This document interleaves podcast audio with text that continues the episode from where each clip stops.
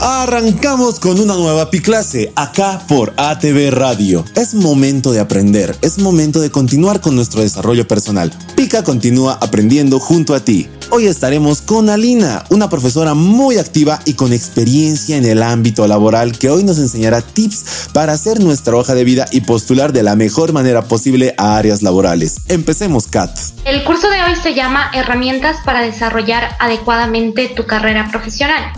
Estas herramientas te van a servir incluso si sigues en colegio, pero especialmente si estás en segundo o tercer año de universidad, buscando tal vez abrirte un camino en el ámbito laboral. Eh, estas herramientas te van a ayudar a lucir, a escucharte y a ser más profesional. Los objetivos que cumpliremos el día de hoy son identificar a elementos en el ámbito laboral. Esto se refiere a específicamente tal vez en tu carrera. Crear o mejorar un currículum, si es que todavía no lo tienes, aquí hay algunos tips para que comiences a hacerlo. Y si ya lo tienes, algunos tips para que lo mejores. La etiqueta comunicacional en entrevistas de trabajo o en general en cualquier ámbito profesional. Entender la importancia de la imagen personal en redes sociales, que bueno, utilizamos prácticamente todos los días y tal vez no nos percatamos de esos detalles. Y entender el efecto de LinkedIn, que es una red social ya más a nivel profesional. Vamos a comenzar con identificar elementos del ámbito profesional. es importante que tengas en cuenta que vas a encontrar oportunidades en cualquier momento de tu vida y tienes que estar preparados para ellos. Todo empieza cuando escoges tu carrera la profesión que vas a escoger. Este es un camino que te va a tomar aproximadamente de 4, 5, 6 años en la universidad para prepararte para entrar al ámbito laboral. Y es muy importante que tengas en cuenta los siguientes pasos. A lo largo de la carrera se te van a presentar conferencias, proyectos, incluso clases extra. Y tienes que intentar ser activo en la mayoría de las actividades que se te ofrecen. Participar en algún club, alguna conferencia, y todo esto mejor si tiene que ver con tu carrera, aunque no es 100% obligatorio. Pero cuando lo haces te vas a dar cuenta que estás comenzando a llenar una base de datos. Una base de datos que tiene que estar plasmada en un documento llamado currículum que vamos a ver más adelante. Estos datos, esta experiencia que comienzas a adquirir en tus dos, tres primeros años de universidad, ah, te va a servir para aplicar a pasantías o prácticas en tu tercer o cuarto año. Entonces es prácticamente como una cadena. Y estas pasantías o prácticas a su vez te van a ayudar a finalmente conseguir un trabajo o incluso mejorar tus habilidades si es que quieres emprender. Todo esto lo vas a lograr gracias al elemento importante que mencionamos anteriormente, el currículum. El currículum es la herramienta principal de presentación que te define profesionalmente es como una expresión clara y concisa de todos tus datos, tanto personales como formación académica, experiencia laboral o profesional, e incluso puedes añadir ciertas habilidades y valores ah, dependiendo del puesto al que estás aplicando. Y aquí hay un punto muy importante. Hay diferentes tipos, diferentes formatos para hacerlo, e incluso varían de país a país. Por ejemplo, en Bolivia es muy común incluir tu foto en la parte superior derecha del documento, al igual que en Europa y algunas partes de Asia.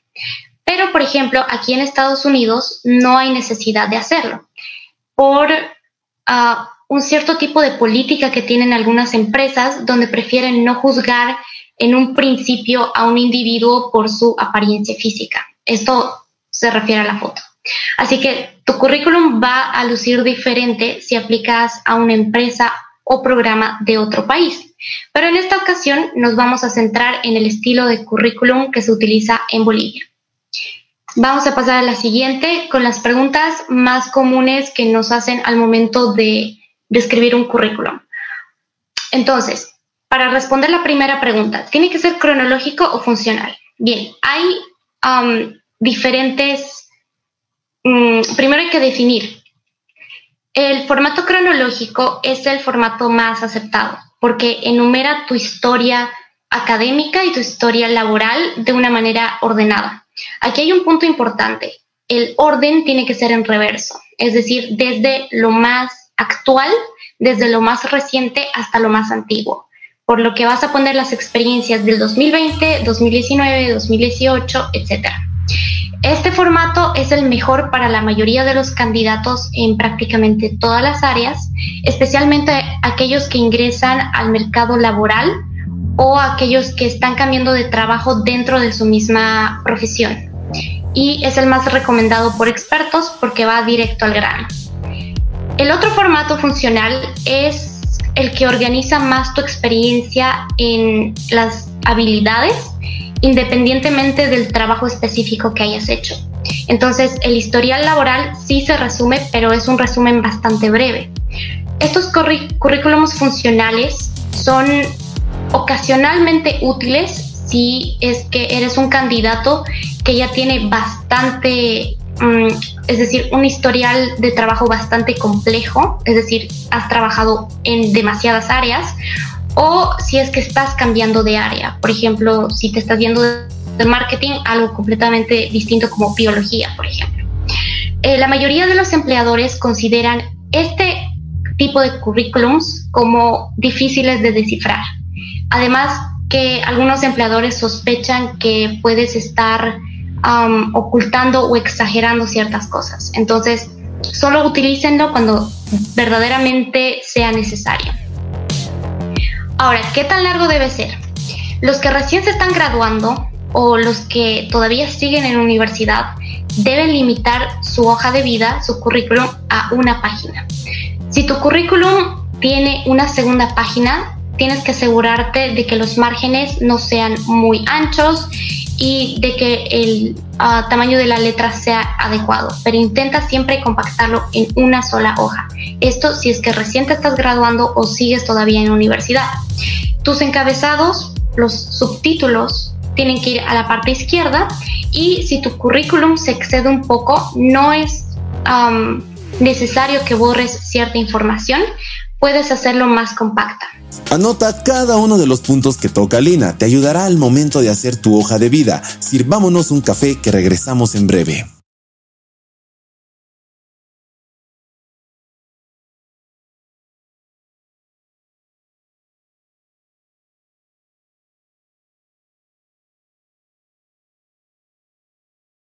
Regresamos con Pi Clases por ATV Radio. Preparemos nuestras hojas de vida con Alina. ¿Qué debe incluir el currículum? Eh, esto también varía de acuerdo a la empresa a la que está solicitando o incluso tal vez ah, por regiones y incluso el orden que les voy a dar ahora tampoco va a ser así. Tienen que ver qué es lo que pide la empresa si es que la empresa pide ciertas habilidades, pues primero pones las habilidades y después la educación y después el trabajo laboral. Entonces, uh, o perdón, la experiencia laboral. Entonces depende mucho al trabajo al que estés postulando. Pero este normalmente es el orden. Pones el nombre en la parte superior de tu documento en negrilla y mayúscula para que se vea bien, para que lo primero que se vea sea tu nombre. Debajo tienes que poner la información de contacto, información un poco ya más personal como teléfono, tal vez dirección, ah, correo electrónico. Después viene tu foto a la parte derecha superior, si es que estamos hablando del formato de currículum boliviano. Una foto, claro, bastante formal, bastante seria, sin muecas, eh, mejor si es que es a partir del, del busto o del pecho para arriba. Y el tamaño tiene que ser tamaño carnet. Entonces, tienen que ver adecuadamente, si es que la quieren poner ahí, que sea lo más profesional, que luzca lo más profesional posible. Después viene las certificaciones, si es que tienes alguna. Normalmente los que salimos de la universidad todavía no las tenemos. Después viene la educación en orden cronológico, como les había mencionado, de más reciente a más antiguo. Ah, después viene algunos cursos, tal vez que hayas hecho, algunos honores, premios, actividades, si es que estás en el ámbito científico o en un ámbito que puedes hacer investigación, es muy importante que también pongas los proyectos en los que has participado, alguna experiencia relevante habilidades también en cuanto tal vez a idiomas, a habilidades de computación, que últimamente se han estado requiriendo mucho, no importa de qué área seas, tienes que saber manejar computadoras, tienes que saber manejar tecnología. intereses, si es que eres demasiado bueno en algo, por ejemplo, te gusta mucho la astronomía, pero no es tu ámbito, pero crees que puede servirte para tener ese trabajo, entonces lo colocas ahí. Y finalmente, afiliaciones o membresías o voluntariados con algunas instituciones, ya sean nacionales, internacionales, departamentales, todo lo que sea relevante para el puesto. Toda esta información debe ser relevante para el cargo al que estás aplicando Ah, y puede cambiar de empresa a empresa. Tienes que estar acostumbrado a tener una versión diferente de tu currículum prácticamente para cada solicitud, dependiendo de lo que la empresa está pidiéndote específicamente. Ahora, ¿cómo puedes hacer que luzca más profesional? Nos vamos a la siguiente pregunta. Aquí algo muy importante es que no incluyas información personal. Muy personal. Tengo una consulta ahí sobre, sobre el currículum cuando lo armas, obviamente. ¿Se tiene que dar más prioridad a, a las a la ejecución de proyectos que has hecho, digamos en este caso, si, si los chicos han participado tal vez en algún proyecto extra social o eh, hay que darle más prioridad a las habilidades que has desarrollado. Eso depende mucho nuevamente del cargo. Si es que en el cargo te dicen, el candidato tiene que presentar esta, esta, esta habilidad. Si es que has tomado cursos que pueden demostrar que tienes esas habilidades, entonces citas los dos. Por ejemplo, ah, yo sé programar, por ejemplo, en Python y C++. Entonces pongo habilidades, C++, Python, programación. Y para demostrar que sí tengo esas habilidades que está requiriendo el empleador, pongo abajo en qué curso lo he hecho, si lo he hecho en la universidad, si he tomado algo extra, eso para reforzar.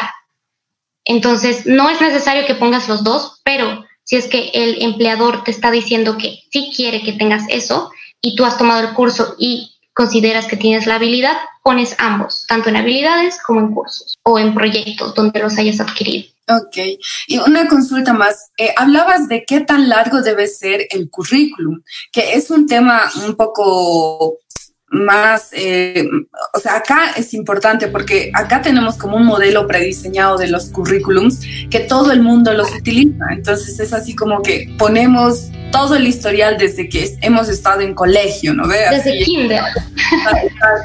¿En qué kinder has estado? En el Niño Jesús de Praga, ¿sí, no? Y todos los datos van correlativos hasta que llegas al año actual. Eso es ¿Es bueno, es malo, nos ayuda, nos complica tal vez? Nuevamente, hay que tener en cuenta que la mayoría de los reclutadores, pongámoslos así, no jefes, no empleadores, reclutadores, van a estar viendo diferentes currículums, no solo el tuyo. Entonces, ¿cómo puedes destacar el tuyo? ¿Cómo puedes hacerlo incluso tal vez de manera mucho más em, directa? Entonces, uh, si es que para tu puesto no es necesario que pongas que estabas en el kinder bichito de luz, no lo pongas. Eh, tiene que ser muy directo, muy directo al puesto al que estás aplicando. Eh, si es que crees tú relevante poner cierto otro tipo de, em, de habilidades que tienes, puedes ponerlo, pero tienes que tener en mente que el reclutador está buscando cierto tipo de cosas, que sí o sí las tienes que tener ahí. Entonces, si es que poner que estabas en cierto colegio o has tomado tal vez algún curso de pintura no te va a servir para tener el trabajo de ingeniero que quieres ahí, no lo pongas. Ok, muy bien. sigamos. Perfecto, más bien gracias por, por las preguntas. Ok, entonces ah, podemos lucir más profesionales cuando no utilizamos la palabra yo en el currículum. No vas a poner yo realicé, yo hice, yo estoy haciendo. No, esta palabra no se utiliza normalmente. Empiezas con el verbo. Eh, puedes hacerlo en infinitivo, por ejemplo, administrar, manejar, comprar, mm, o en primera persona, en pasado o presente, dependiendo si el proyecto o la acción se está haciendo ahora en este momento o ya lo hiciste. Pero siempre empieza con el verbo. Nunca exageres, nunca mientas y agrega siempre un atractivo visual. Puedes poner como, puedes cambiar el tipo de letra para poder resaltar cierto tipo de cosas, ya sea el nombre de algún instituto, el nombre de tu universidad, pero recuerda que tiene que ser bastante conciso también. A lo largo de tu misma hoja tiene que verse bastante estético. Ahora tienes que escoger una letra bastante legible. La que más se está utilizando en este ah, momento es Calibri. Puedes usar también Arial o Times New Roman, que es ah, también muy popular, pero estudios han eh, demostrado que Calibri o Arial son las mejores para leer más rápido. Recuerda que la hoja de vida es tu forma de presentación al mundo laboral. Regresamos en breve.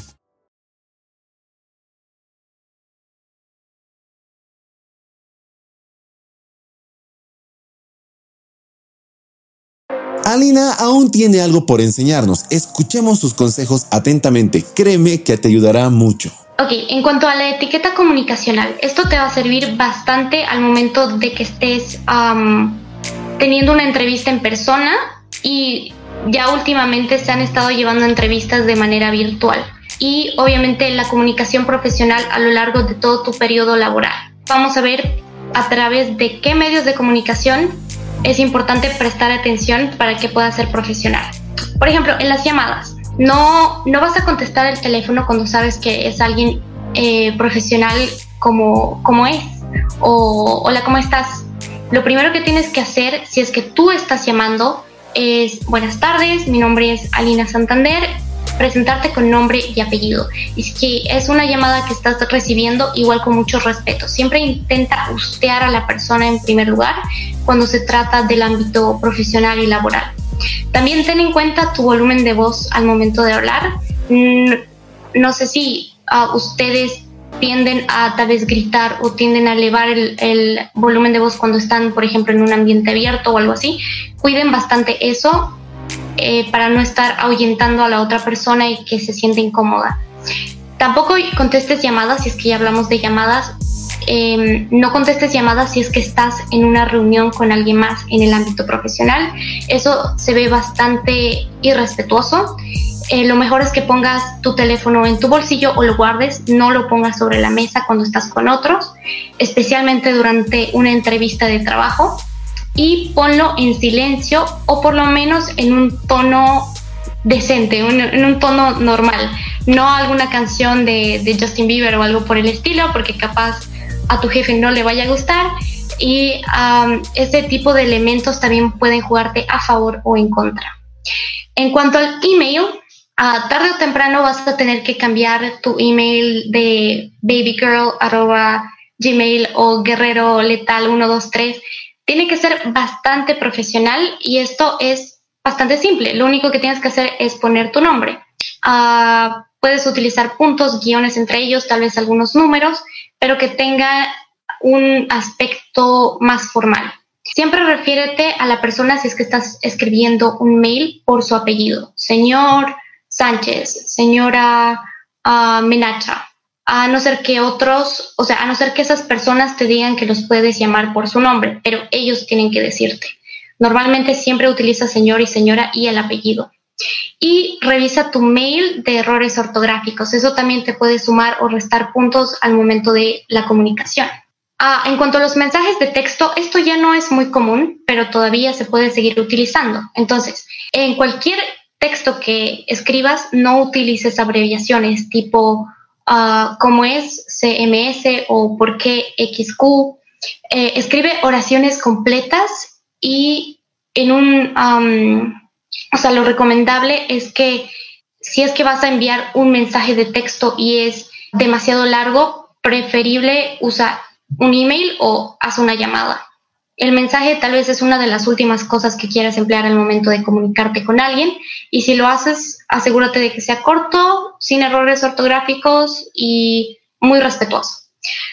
En cuanto a las videollamadas, ya sea que estás en una entrevista de trabajo, por ejemplo, ahora en el tiempo de coronavirus, la mayoría de las cosas se hacen de manera virtual, o estás en una reunión, tienes que tener en cuenta la siguiente información. Recuerda que todavía tienes la oportunidad de hacer contacto visual. Ah, así tienen que mirar a la cámara al momento de hablar con la persona porque eh, así se siente como que estuvieras mirándola directamente a los ojos. Si es que miras tal vez a un lado o abajo, puede ser que eh, ellos lo interpreten como que estás inseguro o tal vez que no te has preparado. Tampoco gesticules demasiado durante una entrevista virtual. Si bien esto en persona puede ser bastante bueno y traerte pluses, el hecho de que utilices las manos o algunas expresiones en el rostro, esto cambia al momento de que lo haces de manera virtual porque estás prácticamente encerrado en una pantalla y solamente te están mirando a ti sin distracciones. Así que ten cuidado con eso. Pasamos al siguiente punto, que también es bastante importante en cuanto a redes sociales. Aquí damos un, un resumen de todo lo hablado, ser respetuoso, cuida errores ortográficos, no utilices acortaciones y lo mejor es enviar un email o llamar. Tu imagen en redes sociales. Em, es posible que tengas Facebook, Instagram, Twitter y la fotografía de nuestro perfil es la primera impresión. Entonces, no es exagerado decir que por cierto tipo de detalles de tus redes sociales, las personas ya pueden comenzar a juzgarte. O sea, pareciera que el mundo interpreta el cómo te comportas en redes sociales con lo que vas a hacer en la vida real. Entonces no tienes que perder esta oportunidad de demostrar que eres cuidadoso al respecto. Entonces, al momento de escoger tu foto de perfil, recuerda que tu rostro o lo que sea que vayas a poner ahí va a aparecer una y otra vez cada vez que publiques eh, información o hagas algún post. Así que, aunque no lo creas, incluso los colores de ropa juegan un papel muy importante en el mensaje que quieres transmitir. Ah, otra de las de los puntos importantes es que mm, no hagas tampoco gestos bastante bastante como no gesticules mucho en las fotografías que vayas a poner de perfil, que luzcas tal vez bastante profesional, bastante casual, sutil, si es que quieres dar una buena impresión en redes sociales. Otro de los ámbitos que tenemos que cuidar bastante son los comentarios. Y esto es bastante em, difícil ahora en nuestro tiempo con todos los temas que, que están allá afuera. Uno siempre quiere opinar, pero es bastante importante que tengamos cuidado, que seamos prudentes, respetuosos al momento de hacer algún comentario em, que pueda causar controversia y por favor no se enfrasquen en discusiones en línea. Es lo mejor que pueden hacer, porque al final sabemos que eso no termina en nada, que terminan insultándose, entonces lo mejor es siempre evitar ese tipo de peleas en redes sociales si es que tú ya estás intentando ingresar al ámbito laboral. Ya estás lista y listo para ingresar en el ámbito laboral. Fórmate como un profesional. En cuanto acabes el colegio y tu educación superior, porque recuerda que esto de aprender nunca termina, ya sabes cómo organizar tu hoja de vida. Esperemos que la clase de hoy te haya servido de mucho. Recuerda que las PI clases se transmiten de en vivo de lunes a viernes desde las 4 de la tarde por la página de Facebook de Pica Bolivia. Hasta la próxima. Este programa fue producido por la Casa de la Televisión Inteligente.